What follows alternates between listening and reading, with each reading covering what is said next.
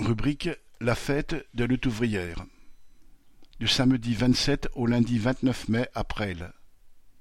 Les 27, 28 et 29 mai, durant le week-end de la Pentecôte, la fête sera comme chaque année le grand rassemblement des amis de lutte ouvrière pendant trois jours dans le parc du château de Bellevue, à Presles, dans le Val d'Oise. Ce seront trois journées de détente ponctuées d'une multitude de concerts, spectacles, jeux pour petits et grands. Les plaisirs de la table ne seront pas oubliés. Mais, surtout, ce seront trois jours de débat sur tous les thèmes politiques d'actualité, mais aussi historiques et scientifiques.